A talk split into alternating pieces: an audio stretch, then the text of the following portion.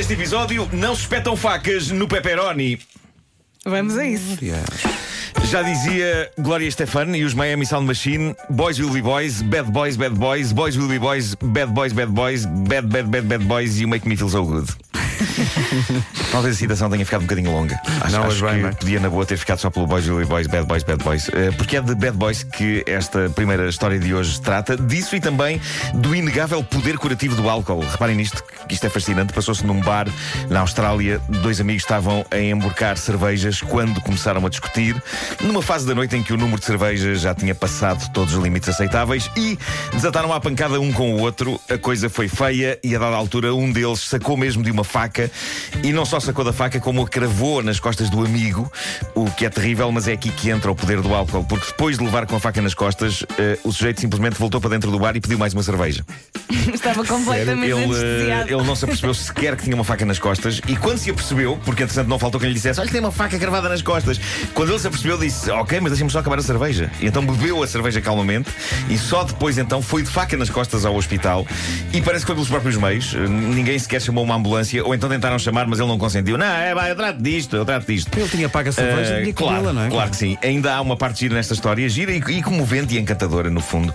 No hospital, depois de lhe tirarem a faca das costas, felizmente a faca não tocou em nenhuma zona vital e ele não ficou ferido com gravidade. Uh, depois disso, a polícia perguntou-lhe: vai apresentar queixa, certo? Ao que ele respondeu: Não, nem pensar, somos amigos e estamos os dois vivos, é o que importa. É, bem, isso é que é o Pá, um espírito. belíssimo desfecho. Nada como uma boa história máscula de amizade. O amigo cravou-lhe uma faca, uma faca nas costas e é ele, ah, estas É coisas É, acontecem. é bêbado, é boa pessoa Somos e é amigos, amigo. ninguém morreu. Isto para, para eles deve ser um sábado à noite. Sim, sim. É um sábado à noite. Bom, eh, do Canadá chega esta história. eu- eu- esta é das melhores de sempre. Esta é a história giríssima do homem que eh, tinha comprado uma invulgar quantidade de pepperoni. Ele estava acomodado no Hotel Empress, na Nova Escócia, quando isto aconteceu. E à conta do que aconteceu, e que eu vou narrar a seguir, ele esteve proibido de entrar no hotel durante 17 anos. Oi? E só agora lhe perdoaram o sucedido. Como é que Pepperoni gera uma situação destas? Fique para ouvir. Tu estás com muita esperança nesta história. Sim, sim, Estás sim. muito Epá, eu adoro esta história. Adoro, adoro esta história. O homem comprou imenso pepperoni durante a sua estadia na Nova Escócia e reparou que o frigorífico do quarto não estava a funcionar. E ele queria manter o pepperoni fresco. O que é uma frase terrível porque parece um inuendo maroto sobre qualquer coisa. Ele queria manter o pepperoni fresco e a verdade é que as temperaturas lá fora estavam baixas. Então o que é que ele fez? Antes de ir dar um passeio pela zona, ele deixou a janela um bocadinho aberta do quarto e todo o pepperoni posado no parapeito da janela. Acreditem, esta história vai valer muito a pena. Não parece assim à partida, mas vai.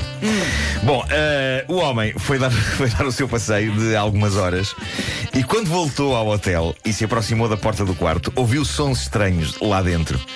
Aparentemente estava a acontecer uma rebaldaria qualquer dentro do quarto. Muito movimento e caos e confusão e coisas a partir-se e gritos. Gritos? Gritos. Gritos que não pareciam humanos. Não para cortes feios desta emocionante história. Amanhã no Homem que Mordeu o Cão. não não, não não era capaz, pode, não era não capaz. Ah. Não era capaz de fazer isto. Faz-me lá assustar. Ah, barulho, confusão e gritos. E é nesta altura que talvez valha a pena introduzir aqui alguma informação sobre a Nova Escócia, essa bela província do Canadá. É um sítio onde há muitas, mas mesmo muitas gaivotas. Não, não pode.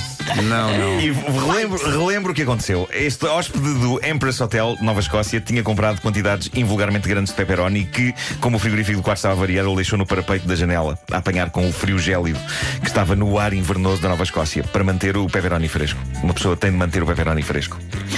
Ah, e talvez aqui, no momento em que o homem abre a porta do quarto, vale a pena citar o depoimento dele sobre este assunto.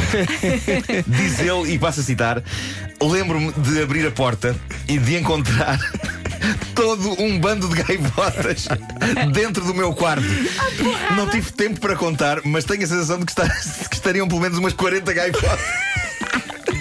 No quarto e tinham estado a comer pepperoni durante muito tempo.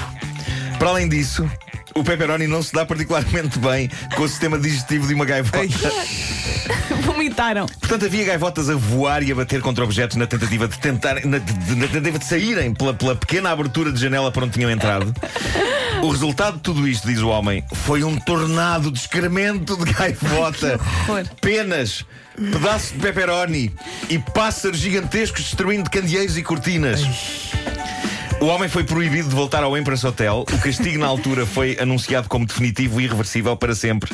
Mas agora, 17 anos depois, o hotel decidiu perdoar o senhor e ele pôde lá ficar outra vez. E eu acho isto bonito. 17 anos já dão para rir de uma história. E na verdade, eu acho que isto não pode ser considerado vandalismo. Este homem só queria manter o pepperoni fresco. Olha, não imaginava não que quatro Não. dezenas de gaivotas lhe entrassem pelo quarto dentro e destruíam tudo. Mas, Mas fique ele claro. filmou. Não, não há Não, não, fotos, não há, nada, não há, não há. registros. Ah, convém ficar claro que em zonas onde há gaivotas, e há muitas em Lisboa, não é boa política pôr o pepperoni no parapeito. Pois não, não, porque senão. Eu adorei dizer isto, o pepperoni, Pepperoni no no parapeito. Sabe parapeito. bem. É, Isto soou muito, muito bem. Foi muito boa. Mas ele Eu teve adoro culpa, esta o história. frigorífico não funcionava, senão isto não tinha acontecido. Exatamente, exatamente. Seja, Mas imaginem 40 gaivotas num quarto de Ele hotel. abrir a porta do quarto e 40 e um espetáculo gaivotas. à frente dele. mas é que eu, Esfacelaram aquele pepperoni todo. eu imaginei tão e bem que o ficaram cenário. com cocó, eh, obviamente. Porque o pepperoni caiu mal no sistema digestivo da gaivota. Eh, e queriam sair. Elas queriam sair. Elas queriam liberdade. Elas queriam E é liberdade. mais fácil entrar num sítio vindas de fora Claro. do que saírem eh, por aquela pequena fresta. Pá, que épico. Agora imaginem o senhor a ter que comunicar ao hotel. Eu, eu imagino, ele abriu a janela e as gaivotas foram-se todas embora e ele é capaz de ter pegado no telefone. Está, é da recepção. Não, ele, ele, Eu- ele ligou- ligou para a recepção.